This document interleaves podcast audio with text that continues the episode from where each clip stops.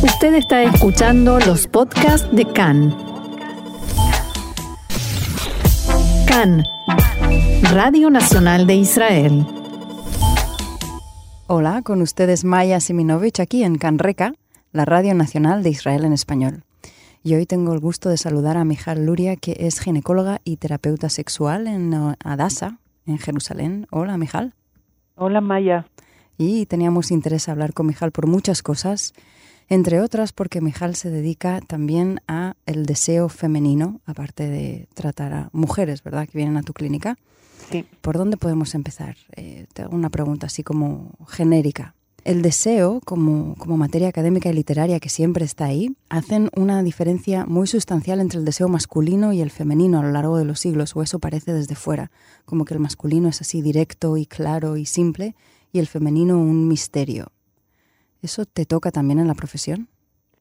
Eh, sí, claro, Maya. El, no sé, no sé si misterio, misterio es la palabra más, más adecuada. Es muy complejo. Es muy complejo. La sexualidad femenina y masculina, las dos son muy complejas.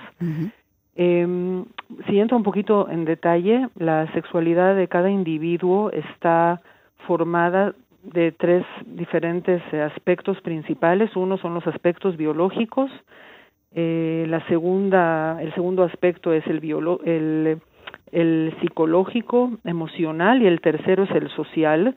Y ser mujer es muy complejo en todos esos campos. Ser mujer significa que hay una, una el, un ciclo hormonal, es, no es lo mismo estar los días antes de la menstruación que los días de la ovulación, todo el balance hormonal se ve completamente diferente. Uh -huh. eh, si una mujer embaraza o toma pastillas o está dando pecho, las hormonas son totalmente diferentes. Si la mujer se acerca a la menopausa, es muy diferente y los hombres son mucho más estables en, desde el punto de vista hormonal. Mm. Eh, sí se verá que a los que hay un pico de hormonas, eh, digamos a los 18, 20 años y de ahí paulatinamente pueden ir, puede haber una, eh, una descenso, un descenso, gracias. Uh -huh.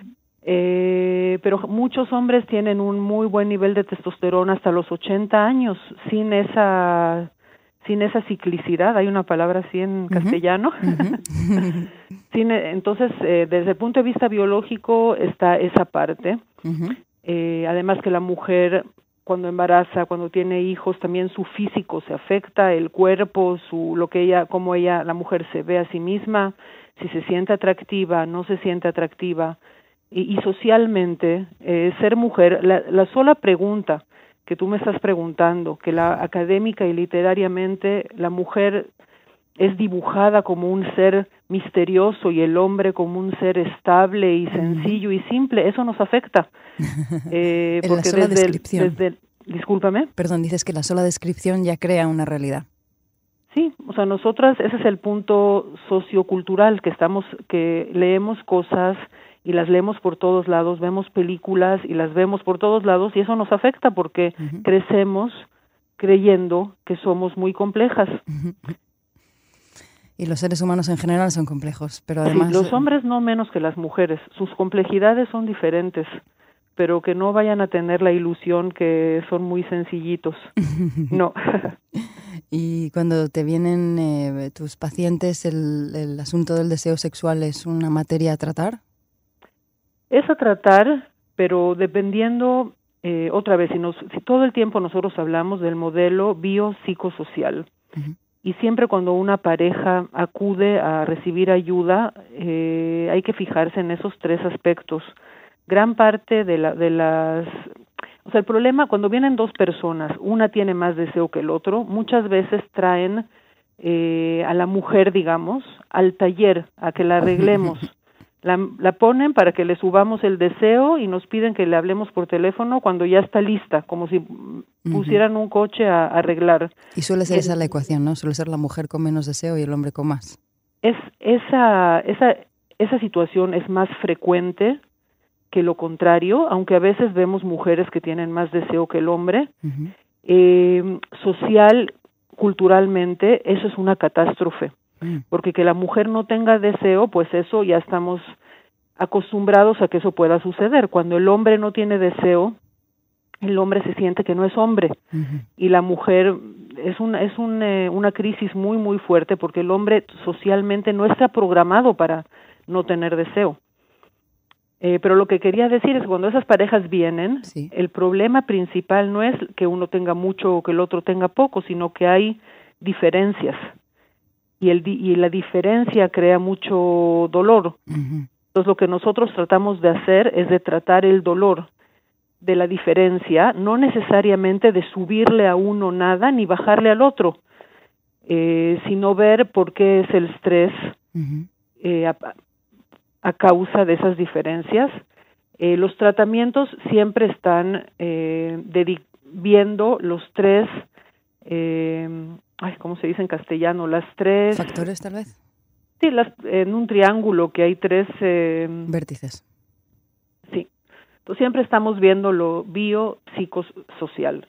Si una mujer creció en una casa eh, donde el placer eh, no existía, yo muchas veces veo, eh, yo trato en Jerusalén personas de todo la, todo el... El espectro social, ¿no? Religiosos, laicos. Gracias, que me ayudas con eso. Entonces muchas veces encuentro gente eh, mujeres y hombres que crecieron en casas que el placer no solo sexual, sino el placer por la comida, el placer por la música, no era una palabra que estaba ahí en el vocabulario. Eh, o que no vivieron eh, cerca de un modelo de pareja de los padres que se querían y habían muestras de afecto, o, o, niños y niñas que, que, si por ahí se, se tocaban, alguien les gritó, eh, o que se, o mujeres que no se sienten femeninas, que no se sienten atractivas, o que el esposo o la, esposa, eh, mujeres que están, eh, hablo en heterosexual, pero todo lo que digo es cierto también en parejas homosexuales, o sea, mujeres que se sienten no queridas por su pareja, o que o hay problemas de pareja el, se va, va a repercutir en el deseo, en, la, en las ganas de estar, de compartir sexualmente. Y una pregunta eh, un poco personal, pero sé que vienes de una familia religiosa. Em, el, el, judaísmo cómo trata esto del deseo y del, y del placer, o del deseo femenino específicamente? Vengo de una familia religiosa, pero desafortunadamente no domino todas las lecturas, así que no sé decir si no conozco la literatura acerca del deseo sexual en el judaísmo, pero sí puedo decir que hay eh, mucho escrito acerca del placer. Hay inclusive una mitzvah que es del hombre. Eh, el hombre debe satisfacer sexualmente a su mujer y no lo contrario, que digo yo que nuestros antiguos sabios eran realmente muy sabios, porque si hubieran dicho lo contrario, hubiéramos estaríamos en grandes problemas. Estaríamos peor todavía, quieres decir. Exactamente. Pero diciendo esto tan feminista o como se pueda entender, o igualitario tal vez, o, equilibrado, ¿eso es real, realmente lo que tú ves, por ejemplo, en tu clínica? Yo veo que la, lo que yo veo en la clínica, cuando veo estas parejas, donde y veo muchas, y también en la literatura universal, es los números que aparecen es el 40% de las mujeres se quejan que quisieran tener más deseo, eh, aunque nada más el 10% tienen estrés acerca, eh, por esa causa. O sea, hay muchas mujeres que no tienen deseo, ni tienen deseo de tener deseo. No, pero sí, perdón. No, ¿me querías preguntar algo? Sí, quería volver al asunto de que los hombres tienen la obligación de complacer a las mujeres en el judaísmo. ¿Eso es realmente cierto? Eh, es cierto y muchas veces eh, eh, eso por una parte es algo precioso, eh, algo genial, por otra parte cuando las mujeres no sienten placer, el hombre muchas veces es la que la empuja eh, a venir a tratamiento mm. a, para que sienta placer eh, y hay mucha tensión, otra vez hay mucha tensión acerca de alrededor de eso, cuando hay mujeres que dicen, bueno, no tengo placer, ni me interesa, eh, yo estoy bien teniendo relaciones sexuales para satisfacerte a ti, le dicen al esposo, y no quiero hacer ninguna intervención, ningún tratamiento, eh, déjame tranquila. No te esfuerces tanto. En, exacto, o sea, como que la, la mujer, yo creo que tiene el derecho, tenemos el derecho de recibir placer y exigir placer, pero también el derecho de ser libres de no quererlo, de no, como que la construcción social es que la mujer debe necesariamente tener una, un placer interminable cuando muchas mujeres no tienen la libertad de decir, bueno, a mí esto no me interesa mucho, déjenme tranquila. Entiendo, ni por un lado ni por otro, en realidad. Yo creo que hoy en, en la época en la que estamos, eh, cada individuo tiene la tiene el derecho de recibir toda la información y todos los eh, eh, recursos para llevar su sexualidad al, lugar a donde le plazca, eh, que, que, es desde el extremo del placer hasta el extremo de no querer llevar, no querer realizar su sexualidad. Es un derecho que el ser humano tiene. Nadie tiene la obligación de disfrutar obligatoriamente. Y también existen personas que son asexuales, ¿verdad? Exacto, a ellos me refiero. Y es algo muy investigado, yo lo he oído así como de refilón, pero me parece que no, no sé casi nada de eso. Pues en los últimos años, yo creo que hasta hace, hace 15 años atrás ni se hablaba de ese tema y las personas eh, que se definen, autodefinen como asexuales, eran vistos como bichos raros. Puede ser que hoy en día también hay gente que no entienda que en el espectro de la sexualidad existe un grupo de personas que no necesariamente quieren ser sexuales. Y no puede ser, ¿es algo, ¿es algo que va como en contra de la naturaleza o esto es de nuevo juzgar desde el parámetro de la normalidad, entre comillas? Va en contra de, por ahí, de la evolución biológica. Eh, una persona que no quiere ser sexual, después de todo, la sexualidad fue creada originalmente para que la gente se reproduzca pero no sé, las definiciones de qué es normal eh, son definiciones complejas y hay mucho mucha discusión en, en el mismo mundo académico y la gente que trata este tema profesionalmente se discute, nadie, no hay una sola definición de lo que es normal. Pero hoy en día ser asexual es otra manera diferente de ser, de ser normal. De ser. Así es, la diversidad, esa es la normalidad, creo yo. Sí, parece que a eso tendemos. Pero, Mijal, ¿cuándo te empezó a interesar este asunto? Si puedes datarlo. No, no sé si hay una fecha. No sé, yo primero estudié medicina, después hice mi especialidad en ginecología. Por muchos años siempre me interesó el aspecto eh, psicológico, emotivo de lo que significa ser mujer, no solo el aspecto médico y, y bueno, no sé, no sé decir exactamente, es, es un mundo fascinante donde se encuentran cosas muy interesantes. Yo que soy médica y conozco muy bien la literatura de la biología de la sexualidad, creo que hoy en día, hoy, hoy en día creo que la, socio, la parte sociológica tiene un peso no menos importante. Y es verdad. Es fascinante. Sí que lo es, pero han cambiado mucho las cosas. O sea, las niñas, adolescentes de hoy en día se Digamos que el deseo es algo que por defecto sienten tanto hombres como mujeres. ¿Es posible que las chicas jóvenes de hoy en día no tengan esa carga que tenemos las más mayores y que afronten la sexualidad exigiendo como los chicos o estando libres como los chicos? Los procesos son procesos de años, las cosas van cambiando, pero no, no soy tan optimista. Todavía, todavía vemos eh, hay una lucha, una lucha que de muchas voces que tratan de liberar y de ayudar a la mujer a, a, vivir sin esas cargas eh, de los que crecimos hace 40 años atrás. Pero cada vez que las cosas van para adelante, hay partes en la sociedad que se mueren de miedo y tiran las cosas para atrás. O sea, hay un péndulo entre tratar de modernizar, abrir, diversificar y por otra parte hay, hay partes en la sociedad eh, que tratan de impedirlo.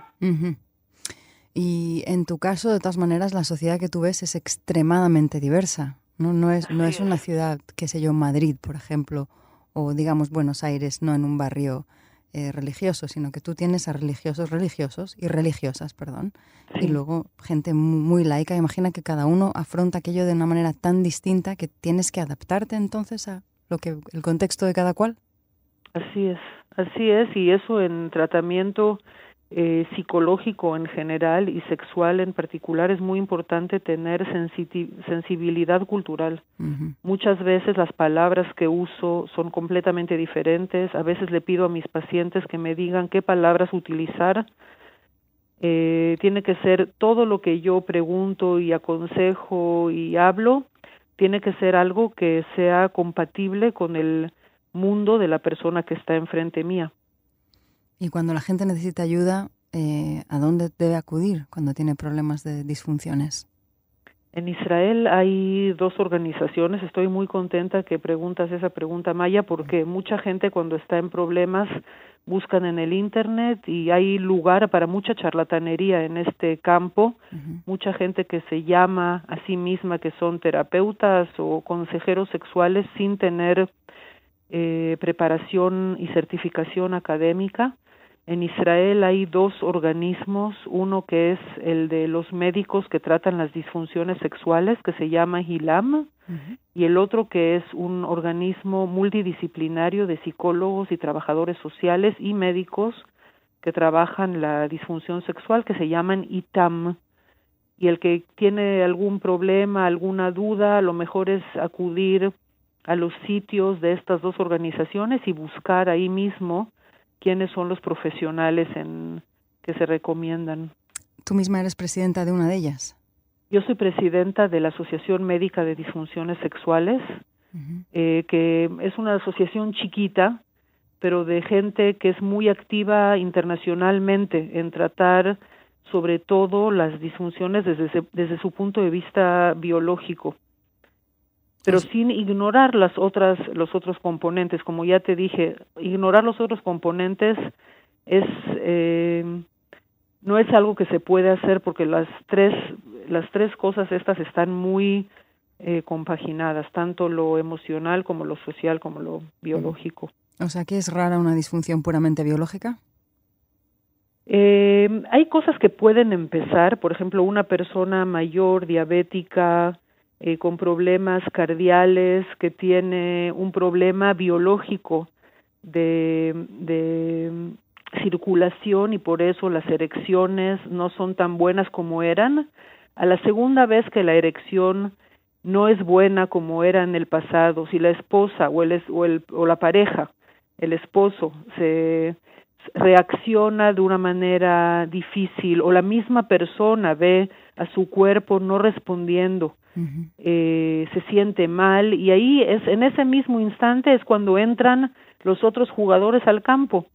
Inclusive si la, el problema inicial sería algo biológico eh, enseguida se suman los otros factores o, o mujeres después de cáncer de mama eh, o cualquier enfermedad o tratamiento, porque definitivamente muchísimos aspectos biológicos, enfermedades, operaciones y medicamentos eh, afectan negativamente la sexualidad.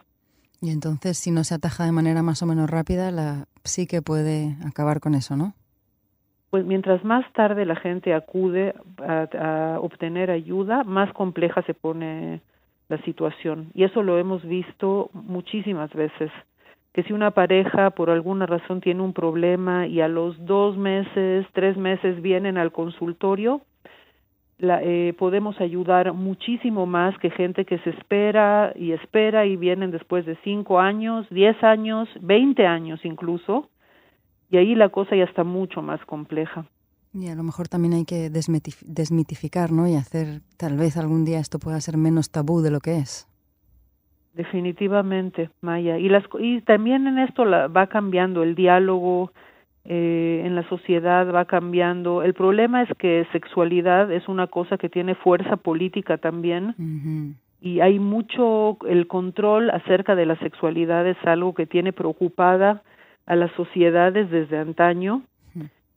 eh, y por eso mismo, como decía yo antes, eh, cuando hay, cuando las ruedas mueven la carroza para adelante, eh, siempre van a haber sectores sectores conservadores que tengan miedo eh, de que la mujer se libere, que el hombre se libere, pero sobre todo la mujer, el poder, eh, el poder controlar la sexualidad de la mujer es una obsesión en la cultura desde años mil. Por eso la píldora fue aquel invento, ¿no? En el que de pronto la mujer podía decidir no tener más hijos. Así es, pero hoy en día cuando nosotros vemos a la píldora, a veces a veces es muy buena porque puede liberar la sexualidad sin tener miedo al embarazo. Por otra parte, hormonalmente a veces produce la disminución del deseo o resequedad en el en la vagina por tomar la píldora. Sí, tiene implicaciones. O sea, todo lo que uno hace tiene implicaciones. Sí. Tiene consecuencias, sí. Wow, Mijal, Luria, qué interesante y nos podrías eh, seguir contando muchas más cosas. Tal vez seguimos otro día. Perfecto. Muchísimas gracias por estar ahí. Muchas gracias a ti, Maya, y muchas gracias a todos los, los que nos escucharon hoy. Hasta la próxima. Bye. Y aquí seguimos en Canreca.